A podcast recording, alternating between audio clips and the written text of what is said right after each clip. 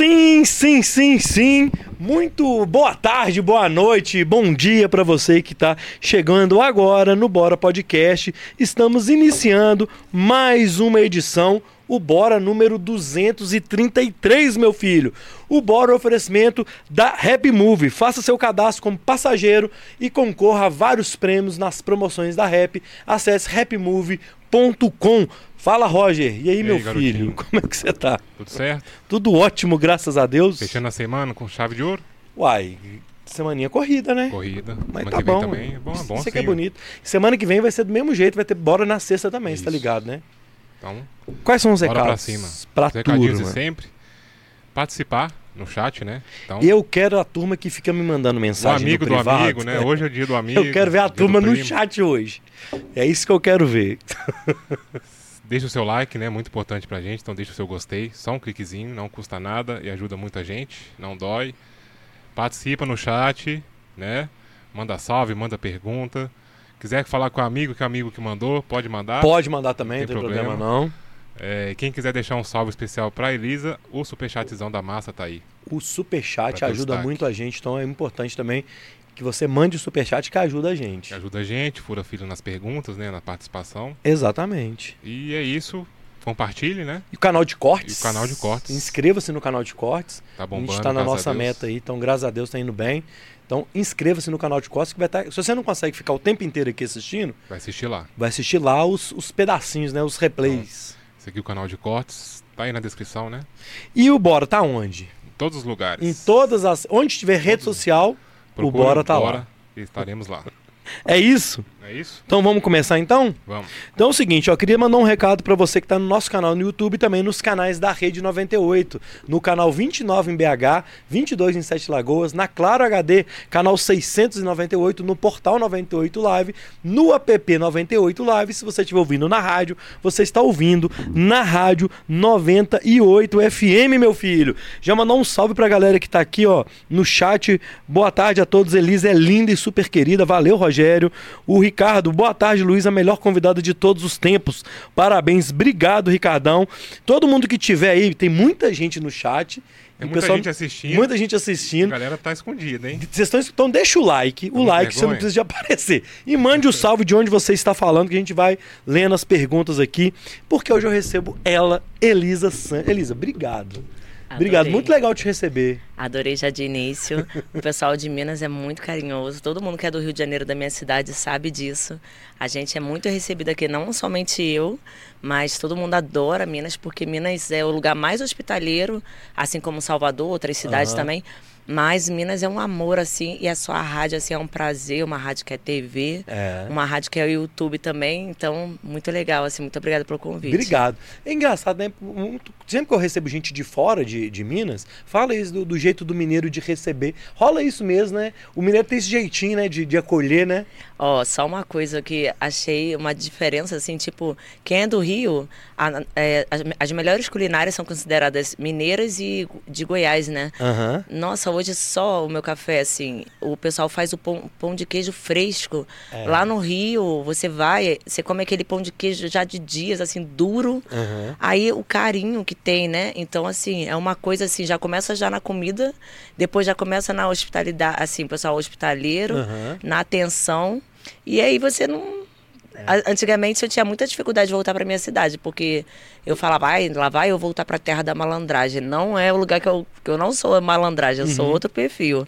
Aí acabou que eu fui me acostumando a ir para cidades muito hospitaleiras e voltar para o Rio de Janeiro. Aham. Aí, só que o Rio de Janeiro tem aquela violência, assim. Então a gente tem um pouco de medo. Mas acabou que, com o tempo, eu fui valorizando a minha cidade, porque foi onde eu nasci. Sim. Mas no início eu ficava assim, ai, ninguém merece Rio de Janeiro de novo. Porque eu já viajo há três anos e sete meses. Meu empresário que cuida de tudo para mim, o Luiz Otávio Berg. E ele cuida e ele marca shows e etc. Então, eu comecei a conhecer. Quando começa a conhecer outras cidades, quem disse que você quer voltar pra sua? Só se a sua for tranquila, Aham. né? Aqui pode andar com o celular na rua, no Rio não pode. E São Paulo também não. São Paulo também não. São Paulo tá bem, bem zoado também. É. Mas enfim, é por isso que eu vou me candidatar a vereadora no que vem do Rio de Janeiro.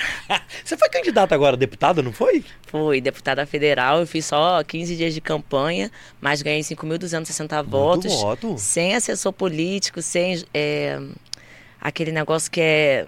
Cabo uma- eleitoral. Não, não só cabo, é, cabo eleitoral, casadinha. Sem casar. Ah, tá. Casadinha é quando você, um outro deputado, divulga o seu nome É. aonde ele estiver. E Ah, você é. divulga o nome dele. Aqui a gente chama de dobrada. Ah, então acho que é dobradinha. É, que, que não, mas no Rio é casadinha mesmo. Casadinha, É, né? é. Aí eu não fiz nada, eu não sabia de nada, fui jogada assim, vai.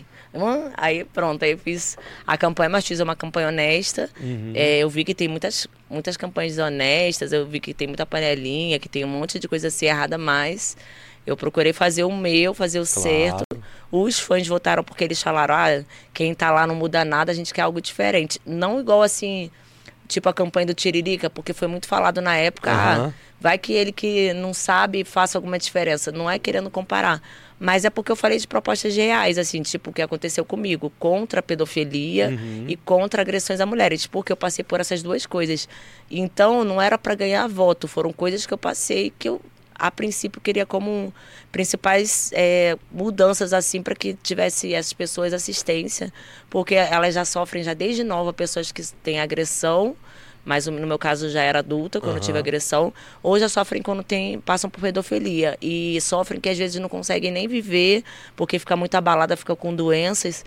Então, essa aí, como eu já passei por isso, eu queria que tivesse uma diferença. E nas campanhas na rua, o pessoal falava muito assim: ah, mas aí você tem que observar o meu bairro, e o meu, bairro precisa de muita coisa. Eu falava, gente, eu não posso falar que eu vou fazer pelo seu bairro e falar uma promessa só para você votar em mim. Eu tenho que ver o que eu estou falando de campanha e tem, tem que ver, tipo, cada pessoa que tem uma pessoa ali para representar a comunidade e tal. A necessidade do Brasil, que no caso a deputada federal é Brasil, Aham. a gente vai ver a importância de, de- da necessidade de cada bairro, de cada lugar, cada comunidade com a pessoa que representa ali o local. E depois ver o que precisa de imediato. Não Uhum. é eu chegar, ó, toma aqui meu número, é 5169, vote em mim e tal. Então eu pensei bastante em ser muito sincera, campanha sincera do início ao final. Boa, boa. Chegou uma pessoa aqui, ó. Você, você é muito... Ele é aqui da rádio. Ele é fã seu de verdade. Cheguei, Rafael Mazzi tá aqui com a gente. Pô, Cuidado com os cabos aí, meu Cuidado, filho. Ele é seu fã Cuidado. de verdade. Ao vivo, ao vivo. Ai, sério, eu Ma- posso bater uma foto com você? Ao vivo? Ai, é sério, é sério, eu não consigo Peraí, tira aí, tira aí. Meu coração tá batendo muito forte, sério. Não, mas ele falou comigo ontem, você, Elisa, que eu vou entrar, eu vou invadir. Eu, não, pode invadir. Ele invade, Tira a pode foto invadir. com ele. Sim. A- se você levantar, não sai na câmera nossa. Então, É, mas aí vem a metade do Jogo rápido. Desculpa, mas é, tu é muito gostosa. muito, muito bonita. É. tá bom, Mazzi. Tá bom, Mazzi. Tá bom, Mazzi. Muito obrigado, mano. Me manda depois, tá? Tá bom. Prazer te conhecer. Prazer. O Mazzi... Eu assisto seus filmes pra ver os boy lá. Ah, ele falou a sinceridade, Você que tá escolhe os boy? Co- Não, como é é o que é o, diretor que escolhe. o diretor que escolhe? É. Ó, tá de E parabéns, você gosta diretor. dos boys? Eu amo os boys. Ah, Ao fim, meu filho. O Maz, ele é. Tem um programa aqui na. Entra depois da gente, 5 horas, do grafite aqui na Aham. rádio. Então, ele realmente gosta de você. Assim: eu vou lá, boa. Ô, Elisa, é, vamos, vamos lá, assim, ó. Eu queria começar, eu queria te, te conhecer, é, porque você acaba que é muito famosa pelos vídeos, assim. É, mas eu sei que você não começou é, na pornografia ou na sua profissão como atriz. Você começou antes. Como que você chegou é, no mundo sexual, vamos dizer assim? Como é que é a história da Elisa até a gente chegar nos, nos filmes? é, a história minha nasceu em 2009 como massagista. Uhum. Eu não sabia que massagem era com comprimento manual. E tinha proposta num, num, jornal, e daí, tipo, eu não sabia, assim, como que rolava, que as pessoas iam pra fazer massagem, tocar punheta, assim, nem imaginava. E eu, querendo sair de comércio, que eu tava cansada de comércio, muita, Aham. tudo é pra bater meta. E tinha uma pessoa que eu ficava que tinha titânio, tem titânio na perna, que ele sofreu um acidente na aeronáutica, que falou, eu ficava com pena que ele chegava em casa com uma perna muito inchada, Uhum. e eu fiz um curso de massoterapia para ajudá-lo. E aí daí você foi fazer tipo, um, Você foi arrumar um emprego de massagista, de É, fazer massa, aí- massoterapeuta. Isso, aí quando eu fiz o curso, aí eu fui olhar a proposta de jornal. Falei, poxa, eu acho que aproveitando que eu fiz esse curso, eu vou para a área de massoterapia. Até falei com ele. Aí ele falou, cuidado, tá? Porque nem tudo que parece massagem é massagem. Aí eu falei assim para ele, não, imagina, eu sei me cuidar. Aí daí, tipo, eu entrei. Sendo que quando eu entrei, a menina falou assim, ó. é, ela, eu vi, aí tinha meninas de branco, mas com roupas curtas. Eu falei, tem alguma coisa diferente. Não, não é. no- tá, tá, tá diferente, né? Não sei se aqui em Minas Gerais, aqui em Contagem tem, mas lá no Rio. Aí eu falei assim: Nossa, já pensou se eu tô casada com o marido ali? O marido fala, amor, vou fazer massagem. Eu, vai, amor. E o marido tá lá tocando foito. Nossa, eu falo, quer? Cara, mas calma, calma, calma, Elisa. Você tá É indo que a muito. gente não sabe, a mulher. Você tá indo muito no é. ponto. Você chegou lá Ah, querendo. Você não sabia que tinha finalização no, no negócio. Nem mas, co- mas imaginava. como é que rolou? Como é que a- a- a- tinha alguma dona? Como é que Sim. era isso? A chefe lá? a dona falou assim: Ó, você é muito simpática, você é muito inteligente. É, a gente faz, só que os caras são casados e não vão falar pra você é, quem, o que você tá fazendo. Pode ficar tranquila, todo mundo vai te tratar bem. Se você quiser, você não precisa ficar. Aí eu falei assim, eu nunca foi meu perfil, o perfil tipo fazer acontecer. Eu tinha casado com o pai da minha filha e eu casei, perdi a virgindade com ele, aí tive quatro pessoas no máximo. Aham. E três anos separada dele, acho que foram três anos, eu fui e fui para essa área aí sem, sem ter muita experiência. Só experiência mais com ele. Seis anos casada com ele. Aí, quando eu tive outra, outra experiência, foi no mundo da prostituição. Sendo que esse mundo eu achava que fosse droga, bandidagem, tráfico, nego assim apanhando. Aham. Eu não sabia que era um mundo que eu iria aprender a ser forte.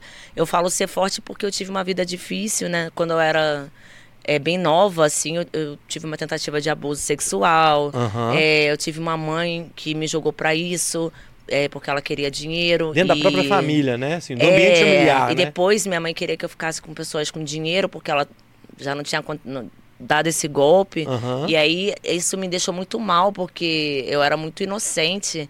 E ter visto uma situação assim complicada assim da família me deixou assim bem triste, porque eu era aquela pessoa bem inocente mesmo. Ainda sou um pouco, porque tipo, a família não deu aquela base das maldades, Sim, assim. sim. Aí, é, quando eu me deparei nesse mundo da prostituição, eu falei assim: bom, eu não quero, é, tipo, deixar ninguém mal, mas eu quero ganhar uma segurança, porque quando eu separei do pai da minha filha, eu tava muito insegura, me sentindo cocô do cavalo, assim, me Aham. sentindo. Aí, assim, por incrível que pareça, quem me deu segurança foram os clientes, porque. É engraçado, às vezes, quando você está casado com uma pessoa, a pessoa não te passa segurança, mas assim, eu tive várias coisas boas também com o pai da minha filha. Aham. Mas a questão de segurança, assim, é- é questão também de você conversar com a pessoa. Só que eu era bem nova e eu não tinha nada de experiência de vida para poder acertar isso. Mas, enfim, a prostituição me ensinou uma coisa que eu não pensei que fosse ensinar. É, eu vivi muito assim, a coisa de ter ciúmes, de me deixar muito triste, me deixar muito mal, aí ele viver a vida da pessoa e não viver a minha vida. Então, dentro da prostituição, eu comecei a observar os homens. Eu, por que, que os homens traem? Por que, que os homens é, não separam e fica tipo fazendo, acontecendo sozinho? Por que, que eles fazem isso? Eu comecei a tentar entender a cabeça deles, assim, para eu tentar entender e eu me livrar da, da- dos ciúmes. Então, qual o melhor mundo para você conhecer um pouco dos homens? O mundo da, prostitui da prostituição. Só que uma coisa eu falava pro pai da minha filha, assim, quando ele não me passava segurança, ele olhava mulheres assim que andassem com roupa curtinha e tal, eu falava assim, pô, tem uma coisa que eu vou falar para você. Eu um dia vou ser como elas, só que pior. Não esquece disso não, eu vou mudar. Caramba. Eu falei isso, mas parece que aquilo virou uma frase assim da- do meu Virou subconsciente um mantra, né? É, ué. não sei por que que virou alguma coisa muito forte no meu cérebro que sem querer eu fui para esse mundo, sem querer mesmo. Então, quando eu fui e vi que eu tava me tornando como as meninas que eu ficava com assim, eu não ficava com raiva das mulheres não, porque elas não têm culpa. É o homem que tá olhando, o homem que não tá te passando segurança. Na verdade, as mulheres, elas às vezes dão mole e tal, porque elas já passaram tantas situações tristes e elas às vezes ficam naquela insegurança também, a Sim. competitividade, um monte de coisa. Mas enfim, eu ficava muito triste com ele, né? Aí no final, quando o primeiro cliente me elogiou, tipo assim, eu fui fazer a massagem nele e, e aí daí eu conversei bastante com ele e fui fazer o cumprimento manual. Ele falou assim: Nossa, essa parte é difícil para você, né? Aí eu falei assim: Nossa, é muito estranho. Aí ele relaxa, você é muito simpática, fica à vontade. Aí pronto. Sendo que esse rapaz era o mais queridinho ali das meninas todas, Aham. porque ele era uma pessoa bem inteligente, é, bem assim, arrumado e tal. Aí as meninas todas ficavam assim, sabe? Ah, aquele, que pessoa bacana e tal. Então eu tive muita sorte, assim, do primeiro cliente. E ele foi tão maravilhoso que eu falei, gente. Aí você começa a ganhar segurança. Caramba. Porque, tipo, eu falei, olha, se no- nos relacionamentos eu não ganho segurança, nos clientes eu tô ganhando muito mais segurança. Porque na, num relacionamento tem as fases boas e ruins. Às vezes você tem aquela briga que você fica frustrada. Você às vezes se sente menor, porque às vezes não tem uma coisa que some, né? E aí os clientes não, eles colocam pra cima, te elogiam, te observam e tal. Eu falava assim, nossa, quem dera se nos meus relacionamentos eu tivesse toda essa coisa ali pra eu pegar me sentir bem, confiar em mim mesma. Então isso fez eu começar, pelo menos, a perder insegurança e começar a me sentir um pouco mais preparada para o mundo. Sim. E aí, quando eu me preparei para o mundo, essa foi a minha parte por dentro. E a parte por fora é a questão do sexo, porque, tipo, eu não tinha muita experiência sexual. Só que eu também não descob... não sabia que dentro de mim é aquela coisa que a. Tem umas músicas de funk que fala solta a puta que tem em você e tal. Aham. Enfim, é... eu tinha esse lado, vamos dizer, puta, mas não aquela puta, assim, de querer ser bancada por alguém, de fazer de santa e por trás trai o marido e fala que é santa e todo mundo sabe que num, Que não- cargo de trabalho faz, acontece e a pessoa é bancada e fala e ainda fala das pessoas que trabalham Aham. Né? Eu não queria ser assim. Eu falei, eu vou ser muito sincera do início ao final. Se eu estiver me prostituindo, eu vou falar pra todo mundo. Eu não, não, não vou ficar com vergonha, porque eu tô usando meu corpo, mas eu que tô me prostituindo. E eu não vou ficar dando em cima de marido de amiga casada, só porque o cara vai me oferecer dinheiro. Ou vou ficar dando em cima de todo mundo, que eu nunca fui uma mulher competitiva. Sempre respeitei muitas mulheres, porque eu sofri como mulher. Então, antes de eu fazer uma mulher sofrer, eu já penso tudo que eu sofri Aham. com homem na, na família, com muita tristeza, chorei muito, muito, muito mesmo, chorei demais. Então é, eu falei, eu, eu não vou fazer uma coisa pra ferir. Eu vou fazer uma coisa pra ajudar. Como que eu posso ajudar se eu tô numa área tão ali sexo? Uhum. Então, no final, eu descobri que o sexo não é só sexo. O sexo é um aprendizado, é um mundo que você aprende tudo. E se não fosse a prostituição, eu não teria força, porque eu era uma pessoa que eu não queria viver.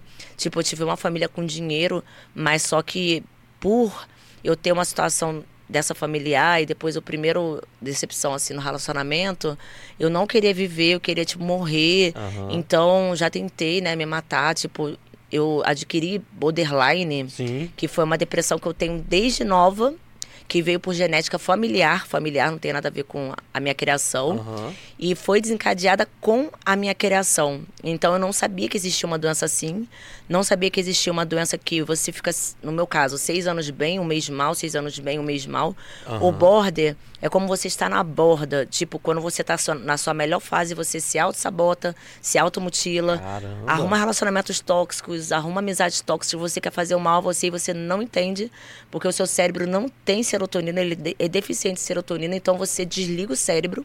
E, E, aí você- geralmente a, a mulher, ela costuma cortar muito o braço ou perna, ela faz corte porque alivia aquela dor que ela mesma não entende. Acaba sendo um, um refúgio, né? É um refúgio porque você não entende o que está acontecendo com a sua mente. Você pode estar com, com, as- com sua filha que você ama, com as pessoas que você ama do seu lado, e você de repente não quer ver ninguém quer morrer. Entendi. Então, assim, eu queria uma forma na prostituição de eu não ter essa coisa de querer me matar. Porque, tipo, quando eu tinha meus 20 anos de idade, assim, que eu tava brigando assim com o pai da minha filha, eu cheguei a tomar chumbinho. Misericórdia. Eu tomei chumbinho, eu falei, nossa, uma família ruim, um relacionamento que eu não tô me sentindo bem, a vida vale pra quê? Aí eu pensei exatamente assim. Então, quando eu tomei a, a minha assim, pessoas da minha família depois foram na minha casa, porque eu liguei pro meu ex-cunhado. Uhum. Aí meu ex-cunhado cunhado avisou a todo mundo e eles me levaram, pessoas da minha família me levaram para o hospital, fiz lavagem estomacal. E depois Caramba. meu pai mesmo foi lá no hospital, me viu e ele falou assim: "Sabe quanto tempo que que se você não chegasse a tempo, em quanto tempo que você iria morrer? Eu não, em 10 minutos. Misericórdia. E aí eu falei assim, aí ele falou assim, é, ele tava chorando e eu assim também não entendendo por que, que eu tinha tentado fazer isso. Então eu falei, a prostituição não é para dinheiro, porque dinheiro eu tenho, a minha família tem dinheiro, não é dinheiro. Eu quero uma explicação da minha vida, eu quero entender as coisas, eu quero aprender alguma coisa. Então, assim, é, quando eu descobri o meu lado sexual, eu pensei assim, o meu lado sexual é porque, tipo, como eu não conhecia, eu queria ser as, vamos dizer, as putas que os homens olhavam. Eu queria ser igual a elas, só que pior. Então eu falei assim, quer saber? Eu vou fazer tudo que eu quero e não quero e, e vou fazer todas as fantasias e realizar meus fetiches e pronto. Aí eu Você se soltei. achou, você se encontrou ali, né? eu, eu, era, eu era aquela pessoa tímida na escola, Uhum. aquela pessoa CDF, aquela pessoa assim, muito envergonhada. Então eu falei, quer saber? Chega de timidez, eu vou fazer acontecer. Pronto, aí eu fiz, aconteci, virei ninfomaníaca, transei bastante, transava com 60 clientes por semana. Calma, eu calma, ia... Elisa, calma, Sério? calma, Elisa, calma. De verdade. Calma, calma. De Peraí, calma. o papo tá bom, mas eu tenho que eu tenho que eu tenho que deixar uma linha do tempo pra gente entender. Você tava lá na massagem, Sim. beleza? Qual que foi o ta- que aí você virou, é, você foi pro privê, né, que fala, é isso? Ou É, você chegou a ir casa pra alguma boate? E você depois chegou a ir, privê. você chegou a ir pra algum pra alguma boate? Sim, é porque Ah. quando eu tava na casa de massagem, eu era a que mais atendia. Eu virei assim, eu não era nem Elisa Sanz, eu era Elisa. Elisa, Todo mundo aham. Marcava comigo, porque, tipo, eu não enrolava os clientes. As meninas pegavam, passavam creme muito mal, meia hora, aí vão próximo, próximo pra ganhar dinheiro. Você se entregava ali, é isso? Tipo assim. Eu falava, não pode mentir pra ninguém, gente, que isso. Eu sempre tive muitos valores, assim, eu nunca me corrompi por nada. Então, não, é uma hora, é uma hora, meia hora, meia hora, eu vou conversar com a pessoa e tal, e pronto, e vou fazer tudo que tem que fazer. E aí, aí eles, nossa, você é bonita, você é carinhosa, você é inteligente, você é simpática, você é pura, você é ingênua. você-" Aí virou a sensação. Então, eles comentavam muito no fórum, que é o GP Guia. Aí, Aham. quando eu vi, tava lotado. Aí, eu fui pra outra sala de massagem que uma pessoa falou que faria sociedade comigo, mas sendo que eu teria que dar um dinheiro pra ele bem alto. Eu teria que, é, tipo, arcar com tudo da sala, mas eu seria dona. Sendo que eu, boba, fui deixar eles, tipo, ser sócio, sem fazer nada, pra eu dar um dinheiro alto pra ele, ainda ter que arcar com a sala. E, tipo, Uhum. eu ainda ter que tomar conta e, e atender. Eu falei assim, tem alguma coisa errada nisso. É. Aí foi daí que, da sala de massagem para o privê, que foi essa sociedade que eu fiz com uma pessoa, uma- um cliente falou para mim, vai pra boate. Aí eu fui pra boate. Aí quando eu fui pra boate não era mais massagem pra ter ou um sexo ou um complemento manual. A sala, de- eu fiquei o quê? Nove meses na massagem e depois eu fui pra prostituição de fato. Aí quando eu fui pra boate e eu fui lá atender e, e, assim, eu nem sabia se eu ficava olhando pros clientes ou pras meninas, porque eu também acho, eu gosto de mulher Aham. também, eu gosto de mulheres e homens. Então assim, eu ficava assim, nossa, caramba, não sei. Aí os clientes olhando pra minha cara, olhando pra mulher. Aí o cliente, ah, eu quero subir com você o quê? E eu olhando pra mulher. Aham. Aí eu, aham, vamos. Peraí, deixa eu olhar mais um pouquinho. Depois eu subo. Isso nas boates. Numa boate só. Mas você se adaptou a esse ambiente? Não, não gostei. Primeiro que eu não sou da noite. Aham. Segundo que eu não gosto das garotas que ficam, tipo, às vezes tem umas macumbadas assim, bem horrível. O Rio de Janeiro é assim, é igual Bahia. Eu sei que Minas é mais católico, mas o Rio de Janeiro é uma macumbada, que, pelo amor de Deus. Então tinha uma macumbada pra prejudicar a outra. Se você não podia ter, esquecer um negócio aqui, que daqui a pouco sumia. Aham. Aí uma vez assim, eu fui levar uma menina, que ela, ah, eu preciso ganhar dinheiro, vem pra cá, amiga. Aí chamei. Aí eu já tinha saído com esse cliente, aí fui indicar pra minha amiga. Ah, aquele cliente sempre sai com meninas de primeira vez. Ela foi se arrumar, depois chegou uma outra menina assim, começou a se oferecer, falando que ia fazer acontecer, que não sei o quê. Aí eu elogiei a menina assim, ela não era tão bonita quanto as outras, mas eu, por educação, falei, ai, tá muito bonito esse biquíni em você. Aí ela mó metida, ela assim, tudo em mim fica ótimo, que não sei o quê, e se jogando pro cara. Aí eu fiquei olhando assim, eu falei, nossa, gente, mas que que é isso? Minha amiga foi descer pra atender esse cliente, a menina já tinha sumido com o cliente. Aí eu falei assim, gente, que absurdo. Eu falei assim, cadê a ética? Como assim? Eu sou tão correta até no puteiro. Caramba. Falei, isso não existe. Aí, tipo, do nada eu peguei aquele negócio que fica na garganta, que é amidalite, nessa boate. Aí eu tava morrendo de febre, eu nem, nunca tive amidalite. Aí a mulher, a gerente lá, só me deixou sair da boate. Depois que eu tava assim, acima de 40 graus, quase morrendo de Quase febre. Ela, morrendo. não pode ir no hospital. Aí eu fui no hospital. Aí depois eu falei assim, gente, eu tenho que morrer pra mulher me liberar. Não volto mais pra essa boate. Eu falei, o quê? Eu não quero mais de saber de boate, o clima é muito pesado, não dá. Assim, isso porque eu, não, eu, eu- vi coisas que eu não queria ver, sabe? É, Uhum, claro. Talvez se eu convivesse mais, eu iria ver mais coisas Sim, imagino. né? E aí eu não me sentia à vontade. E olha que essa época, 2010, era uma época de muita gente em boate. Aí tá. Sendo que aí eu falei, quer saber? É melhor privê mesmo. Privê sem eu fazer sociedade com ninguém. Que você é dona do, de si, né? É, aí eu fui pros privês. Muita gente, muita gente, muita Calma gente. aí, nós vamos falar dos privês, que é o seguinte, ô direção, posso chamar o intervalo? Então vamos fazer o seguinte, coloca o intervalo na rede 98 aí que a gente continua aqui no YouTube do Bora. Chama o intervalo aí, meu filho. Então você que tá no YouTube, vocês não estão entendendo nada, que eu faço a gravação pro TV, pra TV. Então já vamos voltar do intervalo, beleza? Estamos de volta com o Bora Podcast e hoje a gente está recebendo aqui Elisa Sanches, a atriz mais famosa do pornô brasileiro, meus filhos. É o seguinte, quero mandar um salve para a turma da Rap Move, que é o seu novo, seu novo super app de mobilidade urbana. Quer fazer parte como motorista das menores taxas e como passageiro das, dos preços mais acessíveis do mercado? Acesse rapmove.com e siga a Rap no Instagram, arroba rapmovebrasil, beleza? Acesse Rapmove e venha realizar o sonho de ter um transporte coletivo com preço justo. Elisa, aí você foi pro privê. Aí você foi pro privê que é, você tem seu, sua sala, seu apartamento, seu flat, cada, cada menina escolhe sua forma. E aí nessa época que você rolava 60 clientes por semana? Então, é, o que Caramba, acontece é, era um, é, o privê é uma, uma sala com vários quartos Ah, tá. e com várias meninas. E aí o cliente escolhe quem ele quiser ou pelo site ou pessoalmente. E tem o arrego também, né? Porque, tipo, os policiais cobram aquele arrego e pronto. Aí daí, tipo, comecei. Sendo que também fui a mais procurada da sala. Teve uma hora que, tipo, eu não quis mais ficar em privê. Isso já tinha passado um tempo. Eu queria trabalhar sozinha, porque você sempre divide o dinheiro. Uhum. E aí, quando eu fui trabalhar sozinha, é tipo, teve uma pessoa que me ligou, na época existia orelhão, essas Ah. coisas assim.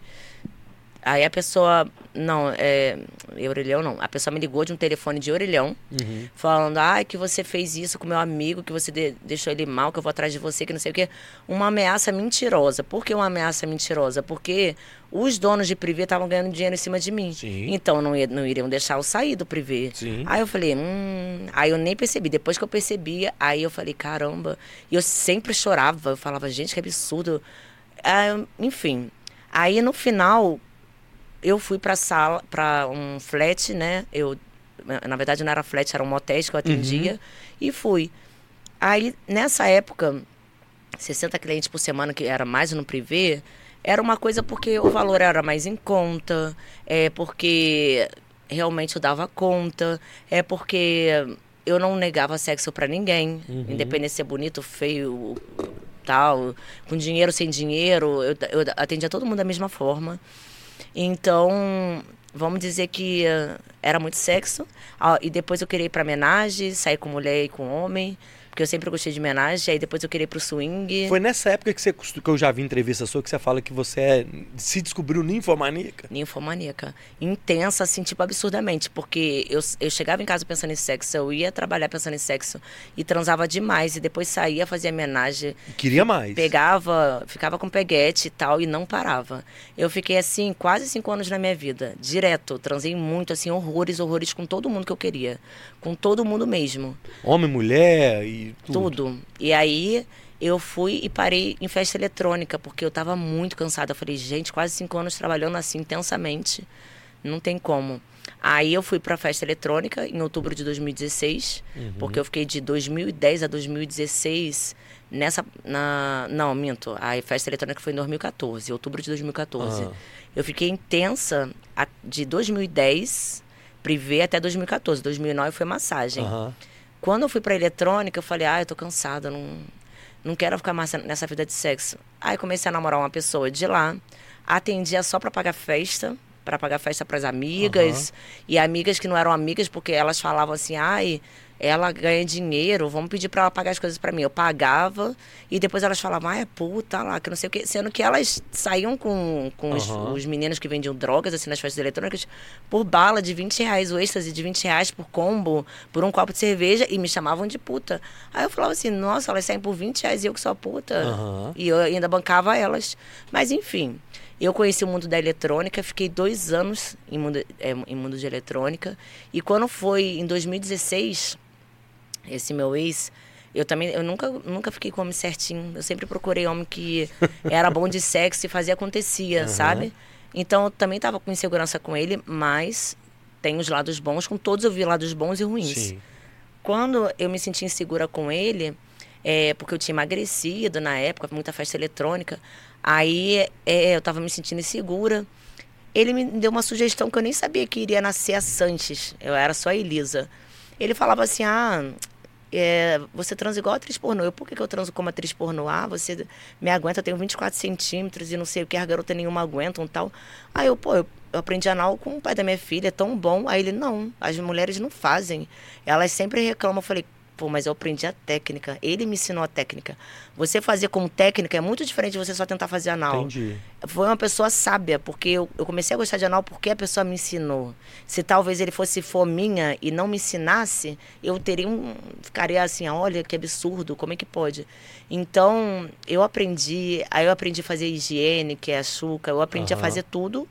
E eu falava assim, pô, se não aguenta, manda pra mim, filho, porque eu vou aguentar, lógico, tô, tô até curtindo, claro. aproveitando. E eu falei isso pra ele. E aí, só que aí ele falava assim, ah, mas todo homem toca uma punheta antes de, de dormir, vendo um filme pornô. Eu falei, pô, nem vejo filme, mas fica à vontade pra tu assistir e tal, enfim. Aí tá. Só que quando ele falou assim, atriz, e eu queria, tipo, terminar com ele, mas eu era muito apegada ao sexo. É, eu não conseguia, se a pessoa fosse muito boa de cama, assim, eu não conseguia largar a pessoa, mesmo sofrendo. E assim, eu falei, cara, como é que eu vou esquecer dele? Porque, tipo, o sexo me prende. Aí eu falei, quer saber, vou ser atriz pornô. Ele falou que eu transo como atriz pornô. Você Aí- é atriz. Então, aí eu fui, um cara me passou o telefone do Brad Montana, que é um diretor do Rio. Uhum. Eu mandei mensagem, ele falou assim: Ah, você é Elisa, né? Aí sim, pô, tu é conhecida no fórum. Caramba, você já viu o GPG? Ele já. Aí eu, ah, tá. Aí daí ele pediu exames, é tudo certinho, tudo negativo e tal. Começou. Calma, Elisa, calma, Elisa. calma, Elisa. Vamos lá. É porque eu gosto de. Eu quero entender os detalhes, Elisa. Vamos lá, peraí. Disso tudo que a gente até aqui, ó, até a gente começar na Elisa Sanches, né? Porque até então tava lá a garota de programa, tava lá no, no, na rave, aquele trem todo.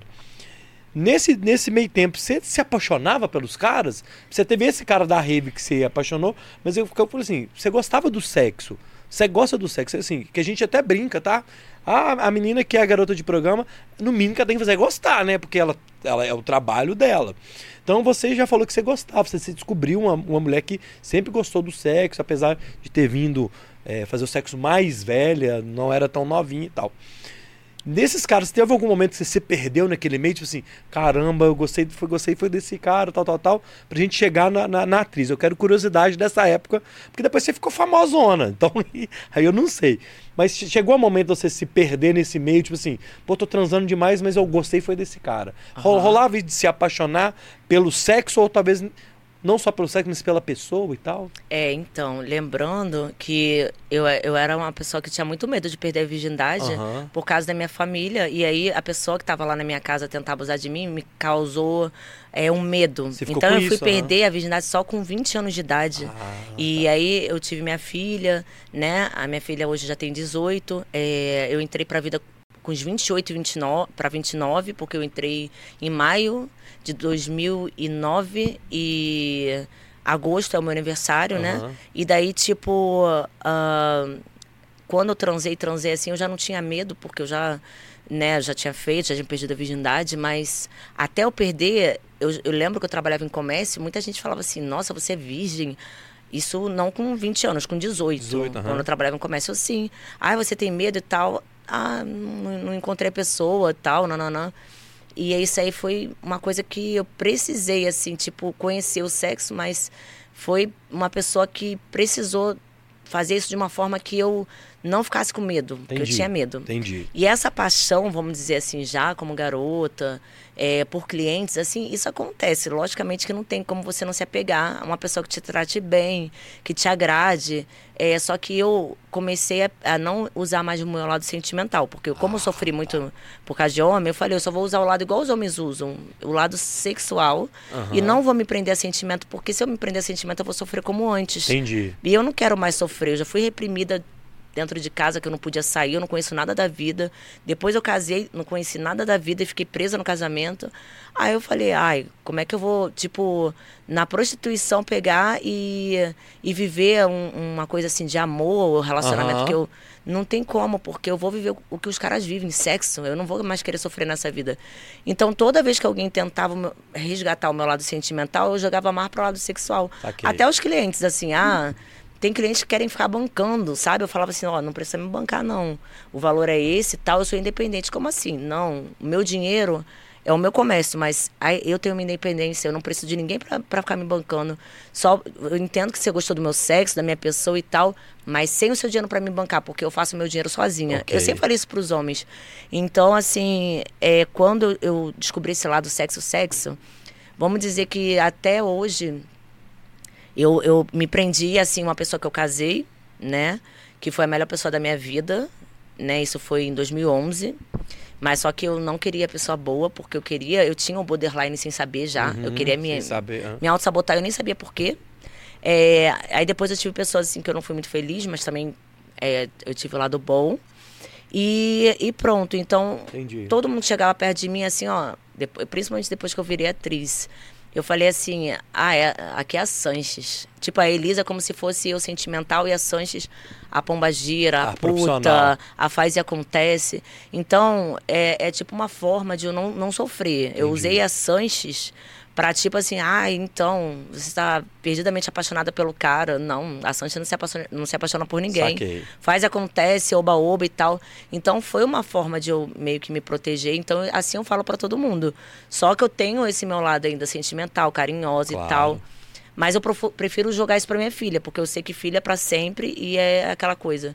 Eu dei tudo pra minha filha, hoje em dia ela vai, vai entrar na faculdade de SPM, é, vai entrar pro jornalismo, vai, vai, vai fazer essa faculdade, esses intercâmbios que a SPM oferece. É, dei estudo, dei tudo, orientei, dei, é, expliquei a ela o que é ser humilde, tratamento de pessoas, ser sincera. Tudo que eu não perdi, porque não é porque você está num mundo que você vê um monte de coisa que você vai perder seus valores. Ótimo. Na verdade, você não perde valores. Você é uma pessoa, às vezes, que é ruim e dependendo do dinheiro que você ganha, você mostra quem você é de verdade. Eu ganhei todos os dinheiros do mundo e continuei até mais humilde. Quanto mais dinheiro eu ganhava, mais humilde eu ficava. Porque eu sou a essência, eu não sou o dinheiro ou a ilusão. Eu sou pé no chão demais. Então, é, eu dei a base para minha filha e falava assim: aqui dentro de casa, eu sou o que eu queria dentro da minha casa. Porque dentro da minha casa era uma mentirada. Chegava na rua, todo mundo era bonzinho. Enquanto quase ninguém ali prestava. Aqui dentro de casa ser uma pessoa boa, aqui e fora. Porque você vai viver sinceridade aqui. Porque é isso que me fez sofrer, viver mentirada. E isso me marcou muito, essa coisa da mentirada, tanto que eu odeio mentira, odeio essas coisas todas. É uma coisa que eu falava assim, nossa, eu lembrava da minha família, assim, ó. E assim, até o dinheiro. Eu lembrava da minha família e falava assim, não, não vou juntar dinheiro, não quero juntar dinheiro, vou gastar, vou bancar todo mundo, vou dar dinheiro pra namorado, vou dar dinheiro pra amiga, não quero juntar dinheiro. Aí todo mundo fala assim, não, mas tem que fazer um pé de meio. Não, não quero não, gente. Toda vez que eu lembro de dinheiro, eu lembro da pessoa que tentou abusar sexualmente de mim, que tem dinheiro até hoje. E o dinheiro nunca me trouxe felicidade, só me trouxe sofrimento. Preferia, preferia eu morar debaixo de um viaduto, mas ter uma pessoa que me respeitasse do que dentro de casa você ter tudo do bom e do conforto e uma pessoa que não respeite a criança, o adolescente. Então, eu não juntava. Eu só trabalhava e não queria saber por que estava acontecendo isso comigo de não querer juntar, de não ter essa ambição. Eu não queria homem rico, eu só queria pobre, porque os caras pobres que fu- fudiam, transavam, faziam acontecer, faziam acontecer. Os ricos nem se preocupavam muito em fazer um sexo bom, porque já tinha dinheiro. Ah, eu já tenho Achava dinheiro pronto. pronto. aham. Pronto, aí eu. Não, não é pelo dinheiro, você tem que transar. Se você não transar, eu não vou querer ficar com você. Então eu sempre fui assim. Aí no final, é, eu entendi por que, que eu entrei, né? Por que, que eu comecei nisso. E o meu empresário, que eu conheço há três anos e sete meses, ele me, me mudou, porque ele falou assim: olha só. Você tem nome, você tem valor e você é uma pessoa que merece ser feliz, porque você tem vários valores. Você vai começar a juntar dinheiro. Você não tem que achar que dinheiro é uma maldição só porque você Não. sofreu com uma pessoa que tentou abusar sexualmente de você e tal. Aí eu parece que abriu assim um- uma Virou uma deu chave, luz. né? É. Eu comecei a juntar. Sendo que eu falava assim, eu não preciso provar nada pra ninguém não ostentar, dizer que eu tenho tal mansão, carrão, que não sei o quê, eu não preciso. Isso aí pra mim, logicamente que eu guardo, Claro, né, óbvio. invisto, Mas eu não, eu não- a minha felicidade não é ostentar, falar, ó, tá vendo? Valeu a pena. Agora eu tô com uma mansão, um carrão, sou dona disso, daquilo. Não era a minha intenção. Esses valores para mim são valores que não são aqueles valores reais. Os meus valores reais são como eu nasci, uma pessoa boa, uma pessoa que sempre quis ser feliz e não sabia por que, que eu tinha sofrido tanto nessa vida, não sei por que, que eu tive esse karma, vamos dizer assim. Então, é, eu não mudei. E assim, no final, assim, quando, como eu já estava com a Elisa Sanches, é, eu comecei a curtir o sexo, fazer acontecer também, voltou a ser ninfomaníaca. Nossa, eu fiz tudo, falei, tô apaixonada. Aquele ator fez, fez eu esquecer, o primeiro ator fez eu esquecer o- meu ex de um ano em 40 minutos e tal. Olha só que máximo, um pornô, ganhei oito troféus. Não, tá, calma. Elisa, Elisa, vamos lá. Você chegou para ir para o Brad Montana. Como é que é assim? Aí eu vou te fazer uma pergunta. Eu não sei se você já está cansado de responder isso, mas é minha curiosidade, né? A menina tal quer entrar pro mercado de filmes. É, como é que é assim? Você chegou lá no Brad, você tem que procurar uma produtora. No seu caso foi o Brad Montana. Você faz exames é, de sangue, de tudo, DSTs e tal. E aí chega um ator. Como é que foi essa primeira vez sua? Desde o momento que você falou com o Brad, ó, Brad, só a menina lá do chat, tal, tal, tal. Mas o dia, como é que foi ali? Você chegou com os exames? Fala um pouco disso, pra quem estiver assistindo a gente entender. E como é que foi esse primeiro dia ali, essa primeira cena, vamos dizer assim. É, na verdade eu não falei pra ele que eu era do chat, Ah, porque tá. o, GP Guia, o fórum, é onde o pessoal fica dando nota pras meninas, só que tem muito fake ali. Aí Ah, salas tá. pra levantarem movimento, aí queriam fake ali pra falar que a menina tá bombando e tal. Eu também nunca fui a favor disso, porque é como eu falo, até nos prostíbulos eu queria ser correta. Eu falava, como que o cara tá inventando isso? Ok. Aí eu- é. Ou então me queimava pra eu não ter cliente, assim, tipo, porque eu tive muitos clientes, assim, sabe? Ou até os próprios clientes, às vezes, ficavam com ciúmes de mim. Eu falava, por que, que o cliente. tá- O que, que eu tô fazendo com o cliente, gente? Pelo amor de Deus. Porque, tipo assim, na época de 2014, que eu frequentei eletrônica, eu não queria atender mais. Eu queria atender um ou outro só pra pagar festa eletrônica. Aham. Tinha cliente que falava assim, nossa, Elisa, aquela que atendia 10 por dia, agora você tá com a agenda livre. Mal sabia o cliente que eu queria ficar livre porque eu não queria mais atender. Aí, tipo, o cara, tipo, começava a me zombar, me zoar. Eu falava, gente, mas por que, que o cara tá me zombando? Qual a graça dele? Ele tá pensando que eu tô caída, eu não tô caída. É porque eu não quero. Era opção, né? Exato. E aí, é- é, eu acho que é o dinheiro, porque você às vezes tem consegue mais dinheiro que os caras e eles se sentem um pouco assim. Ai, olha só, essa puta tá ganhando mais dinheiro do que eu, nem se formou, eu tive que me formar, fazer 4, 6 anos, 10 anos de faculdade e ganho menos. Só que é aquela coisa do machismo também. Mas eu falava, eu, eu, eu comecei a lidar com isso e comecei a ver assim, gente, é, essa concorrência assim, é um absurdo. E uma pessoa não pode ser menosprezada por causa de um trabalho que tem um monte de gente, sete um como advogado, como médico, como político, como policial, Ah. como vários fatores. E mora numa casa enorme, um carrão. Vai conversar pra, com a pessoa ali para saber como é que é o dinheiro dela. Vai, vai ver que ela humilha todo mundo no trabalho. Vai ver. Aí o pessoal quer aplaudir para esse povo e falar mal das meninas. A maioria das meninas de programa vem de família ruim. A maioria das meninas de programa sofrem com tio, amigo, são abusadas sexualmente. A maioria das meninas bancam a mãe, porque a mãe fala mal, mas depois pede para bancar a família inteira e ainda fala mal da filha. A maioria das meninas que trabalham em boate, elas não têm estrutura para aguentar, porque às vezes o, o cliente, ele tem ele pode ser bom ou ruim, mas às vezes ele passou por tanta experiência ruim que ele falou, ele fala assim, vou jogar tudo nela. Acaba sendo o escape do cara ali, né? Tudo. E, e pronto, e vem aquele turbilhão na mente da menina. Então eu sou de- defensora demais de quem trabalha em boate, de quem trabalha como GP, porque as GPs, pelo menos, pelo menos, elas não ficam assim, tipo, sedentas de sexo, porque elas já transam muito, elas não aguentam mais ver pau. Ai, nossa, aquele bofe ali, nossa, ami- ma- marido da minha amiga, vou dar em cima tal. Não são assim. Isso aí é caráter. Você pode ser uma advogada que você anda toda tampada e você sai com o marido da sua amiga, porque você é uma invejosa, competitiva, já foi corna e você não, não quer ver nenhum casal feliz e você vai dar em cima do bofe da tua amiga, entendeu? Então, assim, é muita hipocrisia. E eu falei, eu odeio hipocrisia, eu odeio mentira. Então, eu vou querer mostrar para as pessoas um lado que ninguém conhece e vou proteger para sempre essas meninas. Então é, eu descobri os filmes pornôs, eu descobri essa esse lado, mas eu descobri de uma forma que eu comecei a proteger as mulheres e sempre falava assim, ó, tenha seu dinheiro, não seja submissa para o cara fazer acontecer com você. Mas logicamente que tem menina independente da profissão que quer ser bancada, que, que- mas independente da profissão. Mas eu sempre falei assim, eu vou proteger as mulheres, sejam as mulheres da vida ou sejam as mulheres normais. Porque eu vou proteger porque eu não quero nem que as mulheres normais sofram e eu não quero nem que as meninas Sim. da vida sofram. Então eu comecei a, a ter esse lado que eu nem sabia que eu tinha esse lado protetor Sim. com as mulheres e tal. E de repente o pessoal começou a me assistir em podcast e viu que eu ganhei muitos troféus, viu que eu é, oito troféus pelo Sexy Hot, bicampeonal, é, clipe com MC Rian, é, tipo Mansão Maromba, Mansão Maromba. é, é, muitos famosos me chamando para um monte de coisas e um espaço assim, tipo, que eu nem pensei que eu fosse ganhar na mídia, porque o pornô sempre foi visto como fim de carreira. Já naquela época de Leila Lopes, quando saiu da Rede Globo, ela foi fazer filme pornô e falaram: fim de carreira, você não volta mais a trabalhar aqui dentro. Então, assim, sempre foi visto como mulheres burras, mulheres que não sabem escrever, não sabem falar, mulher não sei o quê, mulher. E na verdade, assim são pessoas inteligentes, são pessoas que sabem, tem pessoas ali que têm família, seja diretor, seja quem está por trás em boate também, a pessoa que está ali na recepção recebendo o dinheiro dos clientes, os funcionários, o segurança, pessoas de família. E não é porque tá vendo um monte de mulher pelada ali, nossa, eu vou trair e fazer acontecer. É, é uma coisa que é um- uma coisa muito real. Quem, quem trabalha em hospital, vamos falar uma realidade, quem trabalha em puteiro e quem trabalha no hospital. No puteiro, por exemplo, o cara já tá cansado de ver mulher, porque já acostumou com a putaria. Ele é fiel à mulher dele, sim, porque ele já tá acostumado com aquilo.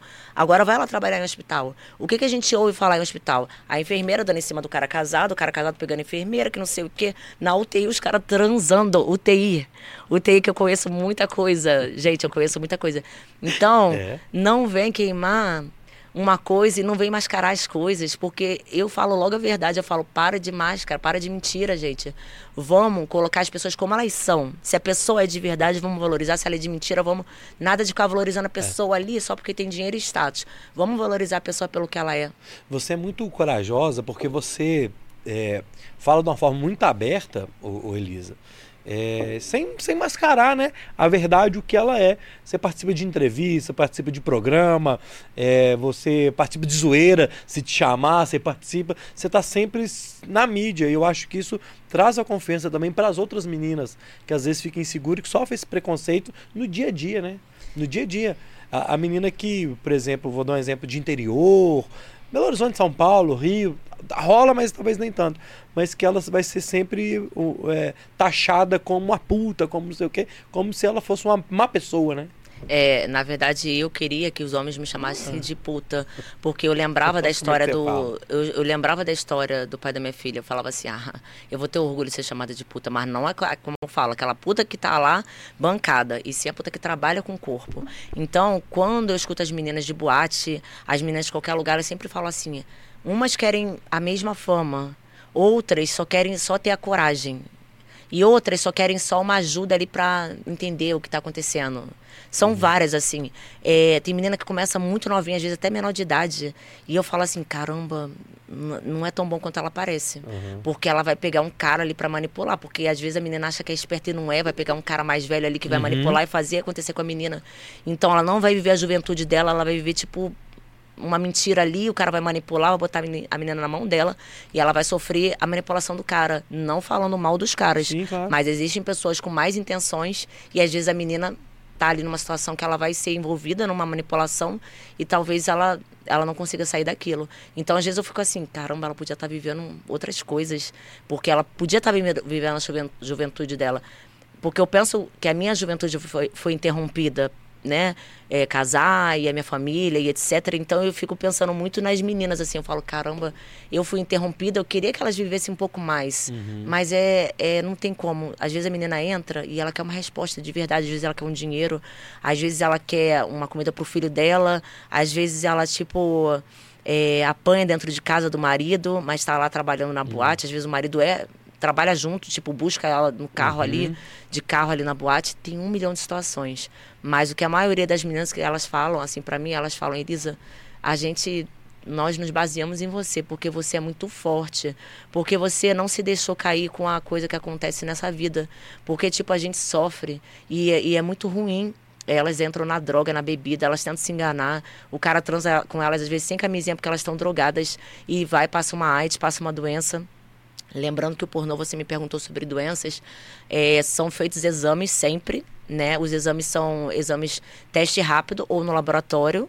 E o, para quem de repente não sabe, o exame não é o seu estado atual. Porque, vamos dizer, se você faz regularmente, mensalmente, é o seu estado atual. Não adianta você fazer o exame agora, pronto, tá vendo tudo negativo, tô ok. Não. Porque, por exemplo, você tá com AIDS, pegou AIDS agora, só vai aparecer com um mês. Você pegou uma sífilis, só vai aparecer com sete dias. Você pegou uma gonorreia, clamídia, outra doença assim, vai aparecer na hora.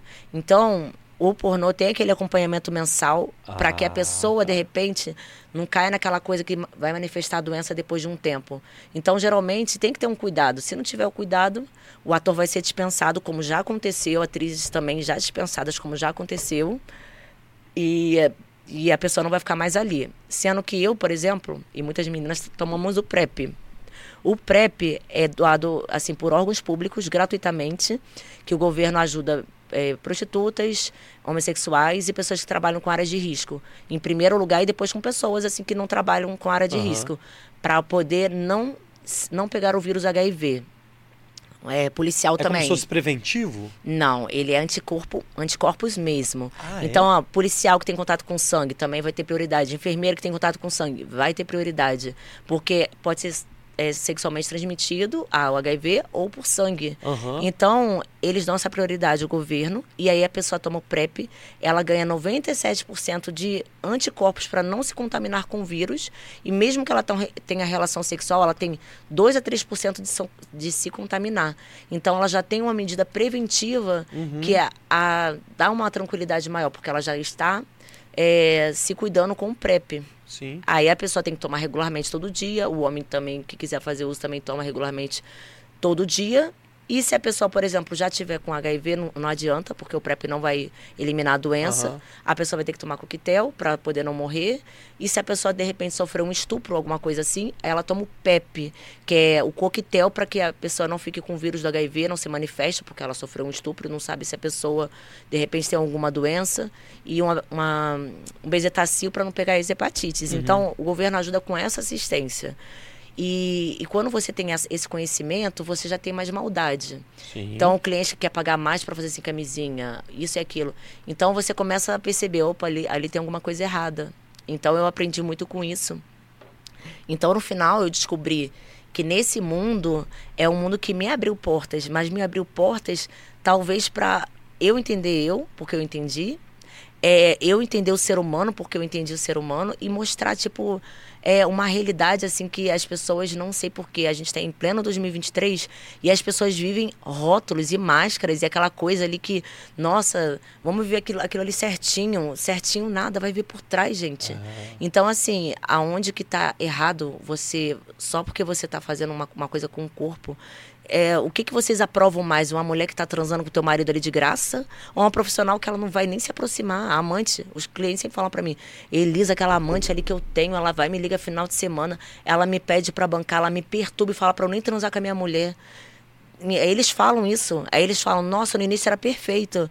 Então, assim, as meninas não fazem isso. Uhum. E eu, eu também perguntava para os clientes assim, por que, que vocês transam? Por que, que vocês querem trair? Aí eles, ai, eu tenho que dar uma zinha por fora do casamento. Como assim dar uma zinha? Aí, jogar... Aí eles falavam assim, jogar um leite. Aí eu, por que, que vocês jogam leite assim? Ah, não, ó, a mesma buceta todo dia não me dá. Eu tô 10 anos casado com a mesma mulher. Aí eu assim, ah, tá. E como é que você volta para casa? Pô, eu trato minha mulher até melhor. Sou mais carinhoso, tal, não separo, não me perco com a amante, né? Porque a amante começa a perturbar o juízo. Aí eu falava, ah, então é como se fosse uma coisa para o teu relacionamento durar sem você separar. Aí eles falavam sim, aí eu, se fosse o contrário. se fosse o contrário, a mulher poderia dar uma asinha pra, né, tá 10 anos com o mesmo bofe. Mesma, mesma rola. Mas eles aí não, eu é, não, só é. eu que posso. Ó, vamos fazer o seguinte, ó, vamos combinar com uma, uma, coisa com a galera que tá no YouTube, ó, Elisa. O nosso horário na 98 tá acabando, mas sim. eu tenho muita pergunta. Uhum. Principalmente as curiosidades que a galera fica mandando. Então vamos fazer o seguinte, eu vou finalizar na 98, eu te peço mais 20 minutinhos pra gente ficar no YouTube, pode? Pode. Que a gente faz as perguntas da galera galera aqui as curiosidades, pode ser? Uhum. Então aqui, ó, a galera que tá na 98 aí, ó, mandar um salve pra Happy Move, que é o super app de mobilidade, tá sempre com a gente aqui. Quer ter tarifas é, tarifas honestas que está no mercado e você, tanto como motorista, taxa única de 97 centavos e também passageiro que vai, também, vai ter uma taxa muito especial. Acesse happymove.com, cadastre-se que você também vai participar de várias promoções, beleza? Ô Elise, em nome da 98, eu te agradeço você ter participado com a gente aqui. Muito obrigada. Tô finalizando aqui, mas a gente continua no YouTube. Obrigado, viu? Sim, eu posso só falar um pouquinho, assim, que não deu tempo. É, mas é porque eu não sei rápido. quando que vai passar. É, bem rapidinho. Pode ser, vai lá. É, o mundo pornô e o mundo prostituição me abriu muito mente, mas abriu mente para coisas assim que você pode seguir e não deixar de ser. Independente do que você trabalha, independente do que aonde você comece, não perder seu caráter, não perder sua essência, não deixar o mundo te contaminar, não perder a sua humildade só porque você está ganhando dinheiro. Então isso tudo foi um aprendizado que eu tive e nunca deixar de você almejar alguma coisa. Se você pode melhorar, não é que a profissão é errada, mas se você pode melhorar, melhore. É, eu quero me candidatar a vereadora, eu quero escrever meu livro, eu quero ter o meu podcast. Eu sempre sonho com coisas ah, que, é- que o mundo me permitiu. Sim. Mas o mais que eu sonho é assim, é fazer as pessoas não viverem mais a mentira, viverem a realidade. É o que eu sonho. As pessoas simplesmente definirem o ser humano, o ser humano do jeito que ele é e não ficar mais vivendo de máscaras. Eu acho que 2023 não é um mundo pra gente ficar fingindo. Eu acho que é um mundo pra gente viver a verdadeira essência, a verdadeira história de vida e nunca a máscara. Boa. Elisa, obrigado. Essa foi a Elisa Sanches aqui no Bora Podcast. Fiquem com Deus até a próxima. Fui! A gente tá, continua aqui no YouTube agora, só no Bora no YouTube. Vou pegar mais uma coca pra você. e aí, minha filha, eu quero fazer o seguinte. Deixa eu abrir pra você, porque senão sua unha aí vai te atrapalhar. Eu tenho algumas curiosidades. Podemos ir nas curiosidades? Pode. Vamos lá. Você não falou, te perguntei. A primeira cena. Como é que foi a primeira vez? É, porque eu acho que tem as câmeras, né? Assim, você, ficou tímida por causa da câmera, rolou alguma coisa, porque você não é só o tran- transar, né? Tem a cena, né? A cena ela realmente é uma cena, por isso que você é atriz. É valendo, é valendo. Mas se a câmera bem não pegar as coisas, não adianta. Então, como é que foi a primeira vez sua assim gravando? É, o que acontece, todas as meninas começam já como GPs, né, garotas de programa, para fazer filme. É muito difícil a menina já entrar em filme, porque aí sim vai, vai ser um constrangimento muito grande para a menina, que ela entendi. não é acostumada. Mas uma coisa que eu não sabia, quem, quem grava não é o câmera, quem grava é o diretor. Então você não fica com um monte de gente ali no, no estúdio, você fica só com o diretor. E o ator que você vai atuar. Se você precisar fazer cena de orgia, cenas maiores, aí pode ser que tenha um câmera, mas geralmente nunca tem.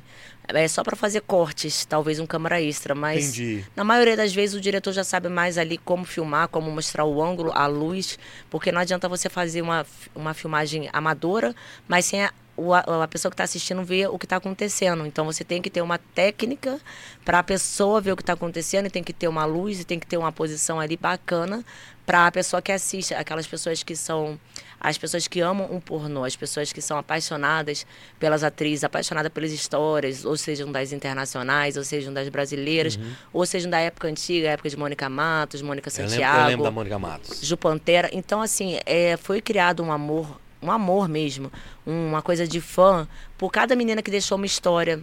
É, foi criado um amor por mim pelo fato de eu simplesmente é, ser quem eu sou e mudar um pouco essa visão de vamos rotular e vamos deixar aquilo como uma situação é, pequena e diminuída para as meninas. Eu abri uma porta para as pessoas começarem a entender um pouco esse mundo, né? Tem tem é, realities, por exemplo, que eles chamam a menina, eles têm TV ou tem novela, fazem a mesma coisa, sabe? O teste do sofá. E fala assim, não, mas ela não pode porque ela é atriz pornô. E a gente sabe que rola tanto teste. Jogador de futebol, gente. Gente, vamos falar a realidade das coisas, Conta, assim. conta, conta, conta, mas é assim, não, mas aí eu não vou falar o nome de ninguém, mas assim, tem tanta coisa. É, órgãos, órgãos militares, assim, gente, é muita coisa para ter benefício, né? Aham. Aí, quem é condenada? A atriz pornô. Aham. E, e lá naquele lugar ali. Ninguém é condenado. Mas, Bom. enfim. Aí, assim, a gente já tá achada. Então, vamos dizer que quando eu entrei, e aquela câmera que era o diretor me filmou, por ator ser muito bom e ser experiente, eu fiquei apaixonada. Que vergonha que eu amei, eu gozei horrores, eu fiquei maravilhosamente ali feliz. Eu falei, nossa! Aí o meu olho brilhou assim, eu falei, estou apaixonada pelo pornô, gente. Ai, que maravilha. Então, assim, pra mim não teve esse negócio, não, não teve nada de vergonha, pelo contrário. A câmera pra mim se tornou um amor também. Tipo, eu não posso, não posso ver uma câmera que eu mudo, eu viro a Sanches. E quando eu tô sem a câmera, eu sou a tímida, a Elisa, a- aquela que fica um pouco envergonhada pra certas coisas e tal. Mas a câmera se tornou assim, como se fosse o meu espelho. Caramba. Eu já vi vídeo seu, assim, por exemplo, quatro caras, cinco caras. É... A Elisa, na vida pessoal sua, você também tinha esses fetiches de transar com vários caras? Ou, ou é que essa questão mais da profissão? E como é que você lida com isso numa cena que tem muitos caras, assim? É, é- é trabalhoso. É. Então, nos filmes eu quero ser o meu oposto. É porque Ah. na vida real, se você transar com vários caras, sempre tem um que é melhor do que o outro. E às vezes, assim, eu, eu, tipo, tava transando, assim, um programa, por exemplo, e eu, porra, o cara ali nem sabe, o outro ali sabe, e aquele cara também não sabe, é que ninguém merece. Eu queria ficar só com esse. Só com... Aham. Então, assim, não me satisfazia muito, assim, ficar transando com vários caras. Me satisfazia uma mulher e eu e um cara. Porque Ok. eu gostava de ver o cara fazendo a mulher ter prazer e depois fazer eu ter prazer e depois dava prazer para as duas e tal. Isso me excitava bastante, me excita até hoje. Tanto quando eu toco serílica, eu só toco pra mulher, eu não toco pra homem, porque eu fico pensando nas histórias de homenagem. Ah, e, tá. e é uma coisa que me, me deixa assim, nossa, assim, tipo, com muito tesão mesmo. E, ah, e então, assim, o pornô, eu falei assim, ah, eu quero ser a diaba. Mas não é pra, pra aparecer, porque eu queria ser a diaba mesmo. Eu falei, olha, é, eu quero fazer acontecer. Então, assim, quando chamava pra cena, assim, com um monte de homem, eu falava, nossa, que maravilha.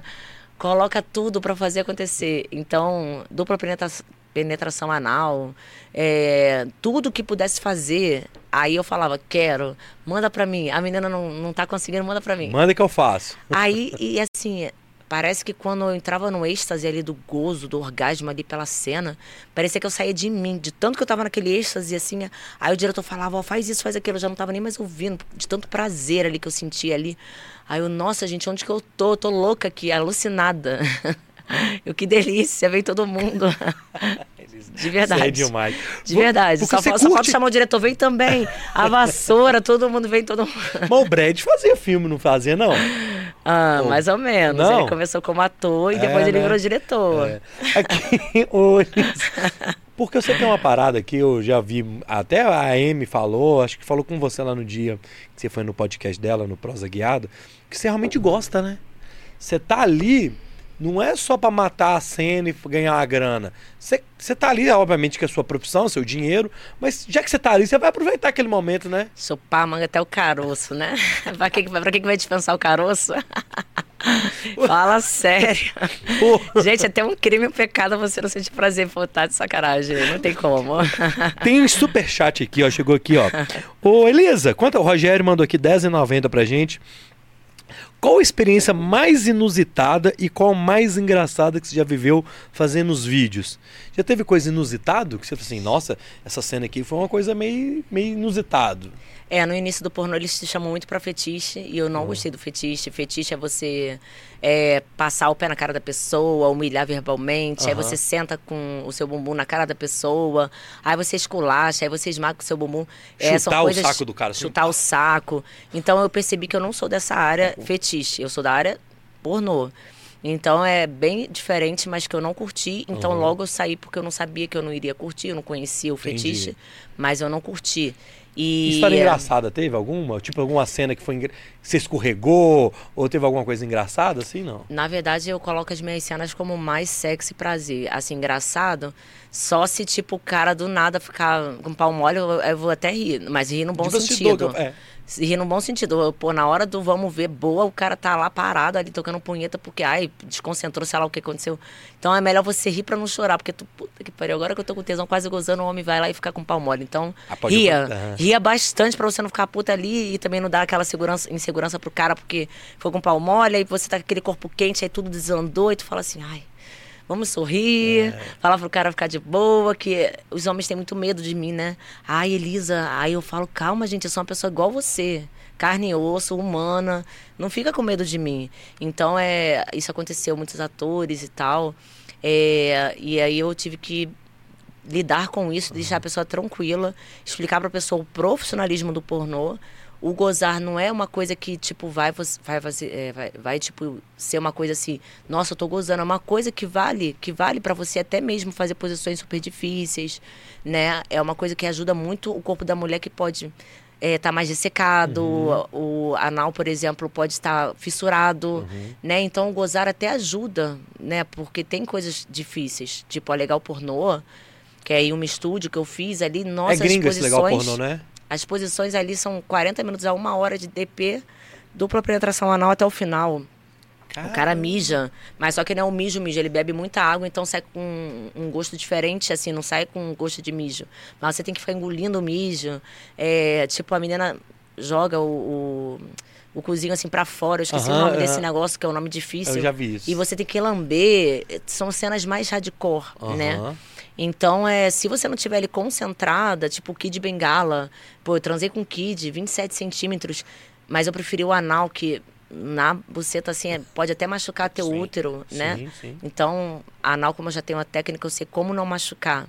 Então você tem que estar tá ali concentrada, você tem que estar tá ali com certeza com prazer, senão você vai se lascar mesmo e vai ficar toda dolorida. Acabou a cena, você tá ali toda machucada, vai tomar um banho toda ardida. Uhum. Então é muito válido assim você se envolver na cena. É. Tem é, rolou outro super, super chat aqui falando de uma cena que você achou difícil, não gostou. Acho que você acabou de responder sem a gente ter feito a pergunta, mas é isso. É, é, Aqui no Brasil não tem muito desse hardcore, não, né? Aqui no Brasil é uma coisa mais de boa, né? Ou não? Ou, ou, esse legal pornô é, é, gringo, né? Existia mais no passado do pornô. Ah, As atrizes ficavam com mais tempo. Mas o que acontece no mercado hoje em dia? Os atores das antigas eram bastante, as atrizes da época antiga eram bastante também. E se ganhava mais o VHS, né? Uhum. Na época do VHS tinha um dinheiro maior, então existiam muitas pessoas querendo fazer o pornô. Ganhava na, na venda do, da fita também ou não? Ah, eu não sei não, se ganhava, eu acredito que não, mas eu sei que o cachê era maior, ah. porque como é, existia um consumo maior, não era uma coisa internet, todo mundo já tá vendo e acaba não se tornando uma coisa misteriosa, né? O, misteri o, misterioso nessa época que eu não entrei no pornô era o que fazia é, vender bastante, a época de revista, Playboy uhum. e tal. Sexo que também vendia, tudo que era aquela coisa misteriosa, uhum. se era mais gostoso para as pessoas e era uma, uma época de ouro, sim, né? Sim. Hoje se paga para você sair na revista, hoje o pornô ganha mais dinheiro pelo canal, né? Que são os canais que geram um, uma, uma grana muito alta né? Mas é, vamos dizer que essa época foi extinta e assim, por que fazer cenas hardcore hoje se não tem essa galera no mercado? Não tem. Pode crer. Os gringos, se você vai para uma lá para Praga, República Tcheca, lá na Europa, você pega atores assim que já são acostumados e tal. Logicamente que tem uso do de uma injeção local, uhum. que é para o cara ficar com a ereção. Então tem uma, uma, um uso disso seja qualquer substância que ele aplique. O caverjete é uma coisa que é muito usado. É, a, a, qualquer tipo de comprimido, assim, para deixar o cara mais excitado, às vezes não adianta, porque o cara tá pensando em outra coisa. Uhum. Mas o caverjete funciona, uma aplicação de injeção. Então, os gringos já têm essa postura, já tem a pegada, já sabe. A cena gringa é uma cena que geralmente eles pegam mansões e gravam e tem uma filmagem, uma qualidade de imagem lindas. Então, assim, a atriz está com uma maquiagem perfeita, o ator, uhum. tá todo mundo bonito. Então, é uma, uma cena muito rica, porque eles investem. Aí tem o, aquele. É, AVN, que é lá em Las Vegas, o prêmio para as melhores atrizes pornôs, e elas são riquíssimas. Elas têm mulheres já mais coroas e mais velhas que são endeus, endeusadas uhum. e ganham bastante dinheiro, porque elas são como atrizes hollywoodianas. Então, o gringo, é, não existe esse preconceito. Existe assim, toma que o tapete vermelho para você passar, porque o gringo é muito liberal, ele já viveu tanta coisa, ele, a mente dele é aberta para tanta coisa. Então ele tem uma visão diferente, né? E isso aí é uma coisa mais valorizada. E, e a gente aprende, né? Porque você, é como eu falo, eu aprendi com clientes, aprendi na vida. Hoje eu faço mais show, não faço a prostituição, né? Que é o atendimento. É, faço mais shows e canal, né? Uhum. É, e assim, tudo eu aprendi, tudo eu observei, tudo eu comecei a mensurar. e ver o que, que seria melhor e mais benéfico para mim. É, eu aprendi a também curar a doença borderline, que eu também, se não fosse esse trabalho intenso, vai para show, vai para um céu, Tá eu movimentando. nunca né? pararia para ir no médico porque eu achava que médico, ai, médico psiquiatra para quê? Deve ser coisa de maluco, para quê? Não, não. Se não fosse trabalho intenso ano, ano passado, eu não descobriria que eu tinha essa doença desde novinha. E foi também através disso, esse intenso trabalho Uhum. que fez eu parar um pouquinho e falar, tem alguma coisa errada. E dia 29 de janeiro, que é a minha data de feriado, foi o diagnóstico. E 15 de fevereiro, que é a minha data de feriado, foi a minha cura da depressão borderline, que é o momento que você tenta morrer, o momento que você quer ficar no quarto escuro, nada tem mais graça e o cérebro é desligado. Então eu sofria e as pessoas, ah, tá vendo? É por causa do pornô. E eu, gente, isso eu tenho desde criança. O border é uma coisa que, se você observar pessoas que estão no melhor, melhor momento da vida e elas se automutilam por algum motivo, leva no médico. O médico não é médico de maluco. O médico é porque teu, a tua doença é química. Ah, mas aí uma pessoa superou uma depressão. Sim, é uma outra depressão, é depressão emocional. Você perdeu o filho, o pai, perdeu o emprego, e aí você tem os mesmos fatores e supera. Mas a doença química, que é do cérebro, não tem cura. Não adianta você pensar assim, ah, eu vou pensar naquilo. É uma doença química. Então, seu cérebro precisa de medicação. Você faz o que o médico fala, não bebe, não, não usa drogas, não toma energético, não- porque o energético é regular. E não toma anabolizante, não aplica. E você fica curada mesmo. E depois o médico faz o desmame da medicação e pronto. E você não pronto. precisa ficar escrava daquilo. Então, até o borderline, o border, o borderline, eu descobri, ajudei muitas pessoas, porque muita gente fala de parentes, filhas, e geralmente começa quando você é bem novinha. Quando você tá bem novinha mesmo, que começa um, um- um sintoma diferente. Vale, é. E aí você sofre e você tenta suicídio e quando você vê você não entende. Então é, eu também pude ajudar pessoas que sofrem isso. Então é assim, foi uma experiência assim maravilhosa. Tudo que eu aprendi foi tudo pro lado bom. Eu não sei se eu tenho essa mania, mas eu acho que eu tenho de pegar tudo que é ruim e jogar pro lado bom. Pegar uma pessoa que é ruim e falar, você é boa. É, eu tenho essa coisa de falar, eu, eu tenho essa, essa coisa de observar as coisas, mas não observar pelo lado ruim, sim pelo lado bom. Então isso também serviu na experiência sexual, serviu no filme, serviu pra tudo. É Legal. Você, assim, não- é, obviamente eu acho que. não- não- eu queria que você falasse, mas você não vai falar valores. Mas hoje a sua fonte de renda é os canais, né? Assim, é, é Only, é o, OnlyFans, Privacy. o Privacy, o, é o, é o X-Vídeos que, dá virou, dinheiro. que virou o Share. Mas dá Pouco, dinheiro? Pouco. O X-Vídeos é pouco dinheiro. Porque o X-Vídeos já Seu dá mais canal era o trabalho. maior, né? Era não? Assim, Eu tô com uma primeira do mundo, a primeira da América Latina e a primeira do Brasil.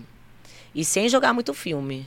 Mas a classificação lá do X-Vídeos. E assim, mais. mais é, acho que foram dois anos ou mais. E sem jogar muito filme. Porque quanto mais você joga, mais é visualizado e mais você sobe ali na Aham. classificação. Só que eu não jogo muito filme. e- mas não- a grana não é boa do, do X? Do X-Vídeos, que é o Share, não. Do Privacy é o maior rendimento que tem. É um rendimento muito alto, que você não acredita, mas é um rendimento absurdamente alto. É você tem um faturamento mensal de 100 mil no, no canal. Só no canal. E ainda os, os por fora. Caramba. Então, assim, é uma coisa muito alta mesmo. É absurdamente alta. E, e lá você tem algum cronograma do que você posta? É, é bastidor no seu dia? Ou é mais é coisa mais programada, filmada profissional? Como é que é assim? Tem que esse um conteúdo seu? Tem que ter um profissionalismo, porque mesmo que seja amador, foto, né? Hoje tem muitas meninas que não são do meio, mas fazem, né? É, as meninas do TikTok, as meninas de vários lugares, assim, elas estão aderindo a ser digital influencer com o privacy. Então é uma coisa que virou muito comum e eh, você vê vários países e várias meninas fazendo, sendo que quanto mais nome você tem, mais é o seu rendimento. Entendi. Quando você tá com pessoas famosas e você tá filmando com aquelas pessoas famosas também é maior, maior rendimento. Quando você não pode mostrar porque você é uma cantora de funk e tal, é maior seu rendimento. A jogadora de vôlei ganhava Isso, dinheiro. é, MC Mirella, é tipo Mulher Melão, Uhum. é tipo, sabe, mesmo Mulher Melão tendo mostrado em Playboy, Uhum. etc. Mas é aquela curiosidade, porque quanto mais nome, né, mais a curiosidade é igual filme. Interessante. A Gretchen, A a, Gre- é. Rita Cadillac, elas, elas, eu sou a terceira mais visualizada pela Casa das Brasileirinhas, mas os mais visualizados são Gretchen e Rita, Rita Cadillac, Cadillac. porque quanto mais nome, quanto mais artista, mais fama, mais dinheiro. Ah, Vamos pegar o exemplo Aham. daquela menina que é do país de, de fora, asiático, Israel, A minha É, califa. Minha Califa, só porque no país dela não pode transar e tal, ela virou sucesso É. mundial. Então, o que não pode, o que é tipo não convencional, porque jamais aquela pessoa mostraria nudez, é o que mais vende. Que doideira. O Privacy, por exemplo, te paga alguma questão de exclusividade pra você estar lá ou não? Por exemplo, você, você quando você divulga, você divulga o seu canal do Privacy, não do OnlyFans. Por quê? Você ganha. A, a rentabilidade sua é maior lá, questão de taxa ou não tem nada a ver? O OnlyFans, você tem que ter um domínio de falar inglês para responder os gringos e tal. É, Ah, é um tá. pouquinho mais trabalhoso, mas não é tão consumido. E o Privacy é um pouquinho mais fácil de entrar, porque você já entra pelo Telegram e você Ah, tem uma tá. assinatura mais em conta e tal. Então isso é uma febre. Isso Saquei. é uma febre, uma febre mais interessante, é, mais gostosa, mais prazerosa. Você está na sua casa, está no seu celular. Entendi. Enfim, é, as pessoas consumidoras do sexo, da nudez, é, são como as pessoas que também trabalham com isso, né? Uhum. Tipo, eu também, é, é, se eu puder consumir, eu vou consumir a- as mulheres. Eu também Você já sou pagou? consumidora. Pra estar com alguma menina? Você já contratou uma, Já. uma, uma, uma garota de programa pra estar com você? Já paguei pra, pra bofs, assim, tipo, eu falo bofs, mas bofs são homens. Você já pagou pra Bofe. cara também? Não, eu paguei pro cara transar com a menina na minha frente, comigo e com a menina. Dá prazer pras duas. Então você já esteve do outro lado, né? Ah, eu queria me sentir cliente nessa época. Eu falei, ah, vocês têm poder, eu também tenho, eu vou pagar também. Eu tenho dinheiro pra pagar igual vocês. que doido. Mas é, que eu falei, deixa eu comandar aqui o negócio. Aí dá uma sensação que você tem um poder nas suas mãos. Elisa, e aí, por exemplo, eu vou dar um exemplo. Você tá aqui em BH, é, tá lá na Funny Night em Contagem. é, você vai. Como é que é esse show seu nas boates, assim? É, você vem, você faz um show, mas você também pode ser contratada? Você pode fazer um programa depois ou antes, ou sei lá, hoje de manhã, ou saindo daqui. Como é que funciona a sua estada nas cidades? Você viaja o Brasil todo, você deve ser muito requisitada. Como é que é isso, assim? A, a boate te contrata, você vem, como é que é o show e como é que funciona essa, essa, esses seu dois, seus dois dias que você está aqui em BH, por exemplo, em Contagem BH? É, eventos, seja evento de um- uma boate, ou de artistas, ou cantores, MCs e tal, são públicos maiores, né, sempre. Então, a boate que contrata uma atriz, sabe que a atriz tem público. Aham. Então, ah, vou contratar o MC, vou contratar aquela pessoa, o público, os fãs vão. Uhum. Porque o fã, ele tem um carinho pelo artista. E por isso que eu, eu valorizo cada fã, eu tiro foto com cada fã. Eu posso estar cansada, eu posso estar no telefone ele falando um, um assunto ali, eu paro de falar, falo com a pessoa, eu posso estar subindo uma escada, que já aconteceu ontem, eu subi na escada lá num, em Congonhas, e o menino, vamos tirar- passa um vídeo, mandando um vídeo pra não sei quem. Aí eu subindo assim, eu falei, caraca, eu vou tropeçar quando chegar lá em cima. Aí do nada a escada rolante parou, eu falei, minha salvação. Então, é, é, todo momento eu tô tirando foto e fazendo vídeo. Sendo que. Ontem, por é, exemplo, a gente olhou, né? Tava esgotado os ingressos pra, pra É. Funny. É, então assim, é, o- quando eu chego para fazer o show, é, a, o, o contrato é mais assim, você faz o show, você não precisa fazer programa, Tá. né? Porque é o seu show, é o público, são os fãs. Vai lá e- tirar foto, você fica, tirar você fica nua. É, o, a o stripper é, você pode fazer polidência ou uma dança sensual. Ah, você tá. pode fazer uma dança tipo é, que você interaja com o público. Ok. Cada menina tem a sua forma, a sua dança, a sua sensualidade, mas é uma coisa atrativa, tanto as meninas da boate quanto a, quanto a menina contratada, sendo que quando você tá na boate, assim, você tá enchendo a casa. Então, Sim. às vezes você pegar e você meio que, ah, vou atender todo mundo, vou ganhar dinheiro sozinha, também é assim, é como eu falo, eu sempre es- respeito o espaço de todo mundo. Então, às vezes a menina tá ali todo dia, todo dia, segunda a segunda, trabalhando de noite e tal, e bebe pra ganhar comissão de bebida e não sei o que, não dorme direito e tal, e acorda. E eu vou pensar nas meninas, tipo, elas estão ali dia a dia. Pra eu pegar todos os clientes, logicamente que eu não vou pegar todos, mas eu pe- pegar e falar assim, ó, toma, o atendimento é tudo pra mim e tal, porque eu sou a- a modelo da casa contratada hoje. Não, eu penso assim, eu quero fazer o show. Se rolar o atendimento, ok. Mas eu sempre penso que, às vezes, elas estão ali e elas, às vezes, o cliente nunca foi na casa. Ele Sim. vai, às vezes, assim, Elisa, eu sou seu fã, eu vim por causa de você, eu nem frequento boate e tal. Então, eu. Tem as meninas que atendem, tem as meninas que são bonitas, tem as meninas que estão ali. E a casa, a Funny Night é uma casa maravilhosa. É. O, o motel lá é maravilhoso, tudo lá é, é bonito, é- tudo é perfeito, não tem nada feio. Então, assim, é uma casa chique, assim, de bom É, gosto, exato. né? Uma casa que você sente bem ali em ficar, que não parece aqueles puteiros assim zoados, assim, tipo luz vermelha, que você não vai pra um quarto, não tem nem janela, aí Uhum. Não, você vai é pro top, outro, é. tem um drogado doidão, assim, com cara de maluco. Não, a Funny Night não é assim. A Funny Night é, é bom gosto, então você fica ali, parece que você tá numa balada, você não se Sim. sente assim, caraca, eu tô num puteiro, luz vermelha e tal. Não, é lindo. É realmente é uma balada, é uma boate mesmo, né? É, as meninas se vestem bem, elas são inteligentes, então eu penso mais assim nelas. Caso aconteça de eu fazer o atendimento, ok, eu vou atender o cliente, vou tratá-lo sempre bem, que eu sempre fui muito assim com todo mundo, né? E mas assim, eu penso mais nelas. Então é minha prioridade é fazer um bom show, minha prioridade assim, eu às vezes chego uma hora da madrugada, uma e meia, saio às cinco, né? É, às vezes eu não consigo ficar na boate porque às vezes vem muita gente em cima, então às vezes eu tenho que ficar ali numa coisa mais reservada, que é um camarote. E as fotos geralmente tem que ter uma organização porque às vezes todo mundo quer tirar foto ao mesmo tempo. Aham. Aí tem que ter um segurança, não, gente, vamos de cada Tem que vez. ser organizado, Porque, é. poxa, o menino tá aqui já 10 minutos e você vem agora e quer tirar foto antes dele. E as, a mulherada vem intensa. A mulherada chega a brigar às vezes com o cliente. Ah, eu sou mais fã do que você.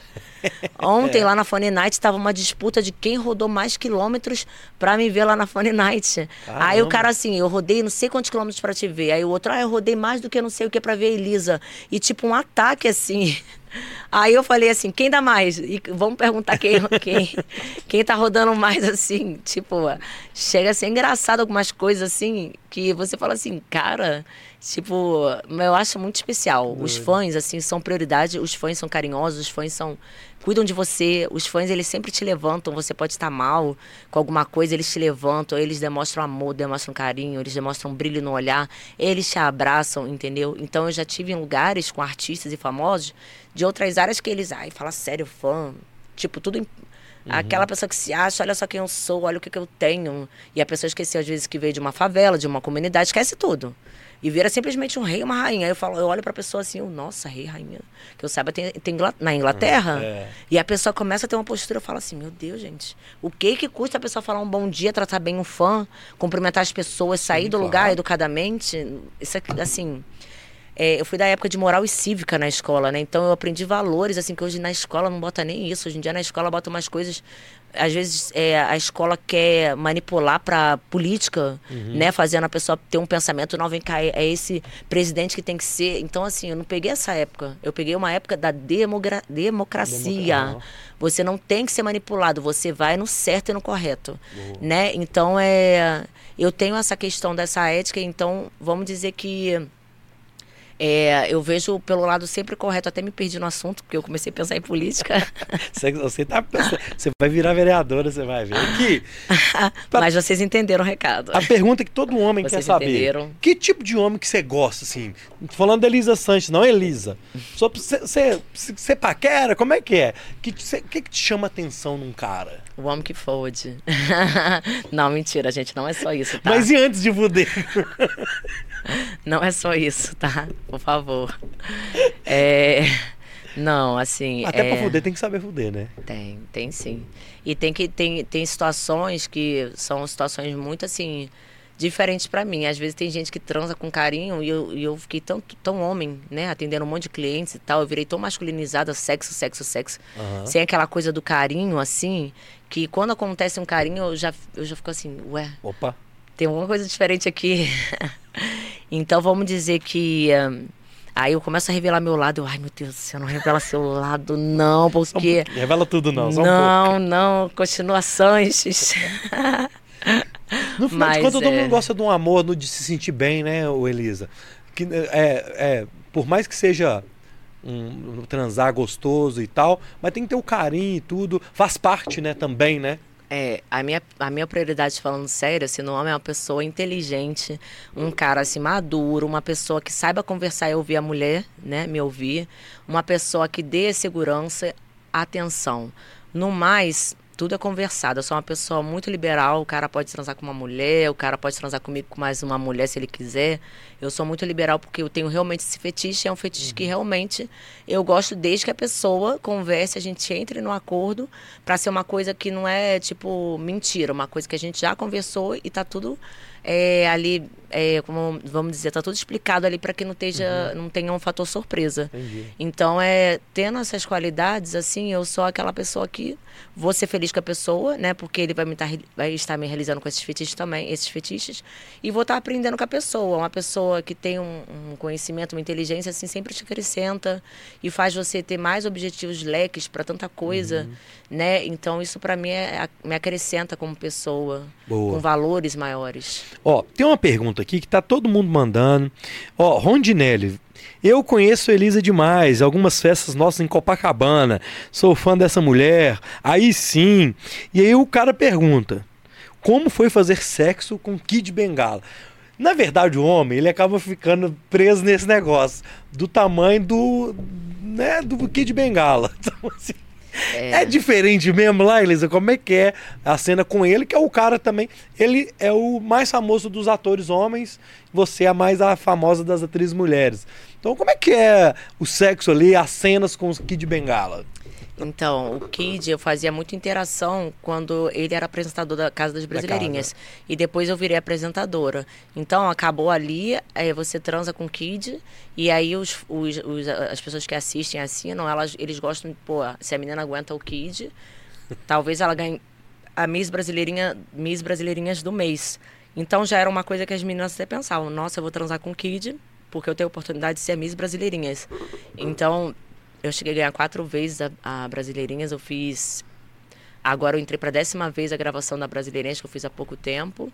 E o Kid Bengala eu transei oficialmente mesmo, que não é só a interação, no Carnaval da Brasileirinhas, que acontece sempre ah, tá. em fevereiro, com os fãs, né? Eles colocam máscara é. e tal, e participam como se fosse uma casa de swing, né? Com meninas e rapazes, e dois, três atores no máximo. É, atrizes bastante, né? Então, oficialmente, eu transei com ele no carnaval. E aí eu já fiz DP, de tipo, ele tá transando anal e o fã transando vaginal. É... Agora as pessoas perguntam, nossa, será que machuca? Porque fica aquela coisa do tamanho. 27 centímetros. Machucar, machuca, como eu falo, na frente, por causa do útero. Uhum. E na, atrás é, é tipo, é, até chegar lá no intestino, acho que já vai até uma garrafa PET. né? Pode entrar, gente, à vontade, é mais ou menos assim, né? Que isso, não se, não se fique constrangido. Vai até uma, garra uma garrafa PET de verdade. Boa. Mas é assim, é, e com relação a tamanho que o pessoal pergunta, ah, tamanho que dá prazer, vamos dizer assim, é, por que, que existem relações lésbicas? Por que, que a mulher, de repente, está sendo, sentindo prazer e a mulher não tem nem pau? Ah, mas ela vai usar um consolo. É tudo a forma que transa, né? Pessoas com assim, o pênis um pouco menor, pessoas com pau maior. É tipo, é a forma que transa que te dá prazer de verdade. Se o cara tem pau grande, ah, alimenta, porque, né, tá lá grande, grosso, realmente é, é gostoso, é. Mas se o cara tem um, um, um pênis um pouco menor, mas ele sabe é, fazer um oral bom, uhum. sabe fazer a mulher ali observar e ver o tesão da mulher em cada coisa e ele tá observando e, e etc. Você às vezes tem mais prazer, sabe? Né? Então é, não é o tamanho realmente, sempre é a forma de fazer e tem gente que às vezes não quer se esforçar. E aí, isso que é um desprazer para a mulher, né? Entendi. Eu acho que independente dela ser lésbica ou ela, tipo, ser hétero, se a pessoa observar e realmente estiver predisposto e sentir tesão, eu acho que o cara sentir tesão pela mulher é o que dá mais tesão para a mulher. Eu adoro ver pessoas que têm tesão. Tipo, se eu vou numa casa de swing, por exemplo, e eu ver um monte de gente transando ali com tesão, me dá tesão. Se o cara estiver transando comigo com tesão, me dá tesão, porque eu vou olhar a cara dele. Entendi. Se eu ver casais ali, sabe? Tudo isso me, me desperta. Quando você vê o tesão, parece que te dá uma coisa ali que você fica louco com aquilo e você, tipo, vive aquela coisa intensa, muito melhor. Então, acho que é o sexo ideal, o sexo bem feito, é o sexo realmente que você não fica com vergonha se você, ah, eu tô gordinha, eu tô com celulite, o cara vai ficar olhando, que não sei o quê. Não importa, o cara que vai parar para ficar olhando celulite, ou que a mulher tá gordinha, é um cara que não gosta de mulher, é o cara que gosta de homem, então aproveite, dê bastante. Porque você não gosta de mulher. Não, mas assim, eu adoro os homossexuais, a maioria dos meus amigos são homossexuais. Eu sou mais amiga dos homossexuais do que dos homens, né? Mas, pô, o cara pegar uma mulher, pô, fala sério, tu tá precisando de uma academia. pô, não fala existe, sério. Então, alguma coisa tem que despertar ali nele que ele nem sabe. Então, assim, a mulher não se sinta menosprezada ali. Se o cara for maneiro, ele vai te tratar bem, vai fazer você sentir um tesão maravilhoso, independente de qualquer coisa. Só pegue um cara homem, né? Não aquele cara que tá em dúvida.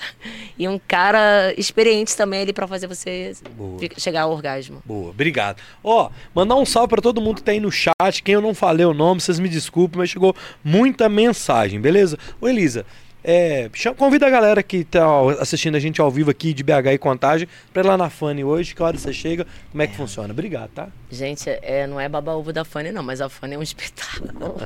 que boate perfeita, gente. É, dá vontade de você nem sair. Porque só o frio ontem, que, nossa, eu fiquei assim, não na Fanny, né? Fora, né? Porque Minas. Gerais estava um pouco frio, né? Quando eu saí, É. eu falei, pô, dá vontade de ficar só na boate ou no quarto. né? Porque de noite a rua é bem gelada, bem É, fria. tá.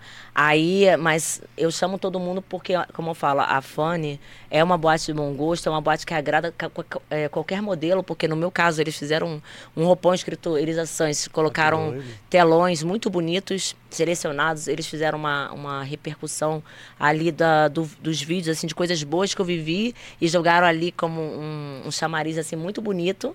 E a, a Fanny é aquela funcionários, assim, exemplares, assim, você nunca vai ser mal atendido.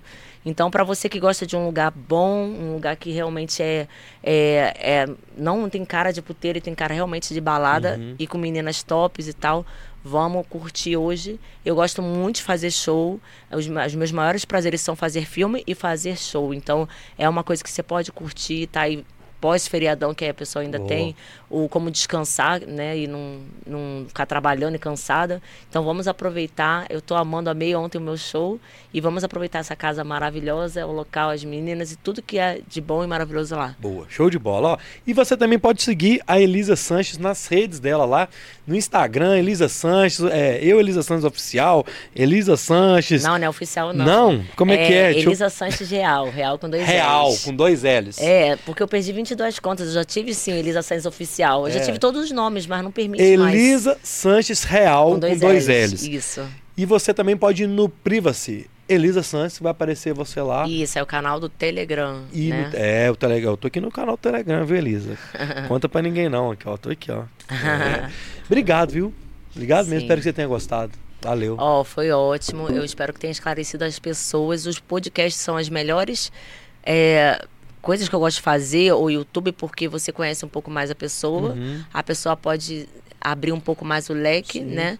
Então, pra mim, hoje em dia, quando as pessoas me param, elas não falam assim, Elisa, aquele filme. Elas falam, Elisa, o seu podcast. É. Ah, aquela, aque- aquela entrevista. Elisa, você faz tudo pela sua filha. Elisa, nossa, você é guerreira, você é lutadora, você é batalhadora, você é sincera, você tem um brilho e tal. Tudo devido a podcast. Então é com grande prazer a Rádio 98, o canal e a TV aqui me chamar, o pessoal mineirinho me chamar. Então eu quero mandar um beijo pra todos e agradecer. Obrigado, viu? Galera, esse foi o Bora. Segunda-feira, meu filho, dia dos namorados, a gente recebe o Thiago Ferraz, psicanalista, especialista em relacionamentos. Tem Elisa Sanches na sexta e o doutor na segunda. Pra- Se vocês tiverem problema de amor, vocês, ou vocês resolveram hoje ou vocês resolvem segunda, não é isso? Mas segunda todo mundo se ama, é dia dos namorados, aí depois vai lá, aí sai, vai embora. Ah, hoje eu tô romântica. Como é que chama a galera que tá da assessoria da Elisa? Nome? E o outro lá? Luiz, é o Luiz Berg? Otávio. O Luiz Otávio Daniel- Berg. Daniel, obrigado, mano. Obrigado, Daniel Daniel. Jefferson. O Jefferson, o Daniel é, não, Jefferson. ele é Daniel Cheverson. Ah, Daniel Jefferson, Luiz Otávio Berg. É, o meu empresário, Obrigado. que é o Luiz Otávio Berg, que é o mineirinho também, né? Boa. Aí, é, tipo, eu conheci e agradeço demais, né? Boa. Ele que marca tudo. O Daniel foi que, que já entrou em contato com ele pra tudo. Ah. Então, agradecer os dois, todo o apoio e todo o apoio também da casa, que tá todo mundo me dando assistência maravilhosa. Boa, boa. Fiquem com Deus. Valeu, Roger. Valeu, Roberta. Este foi o Bora 233. Vejo você segunda. Até mais. Fui.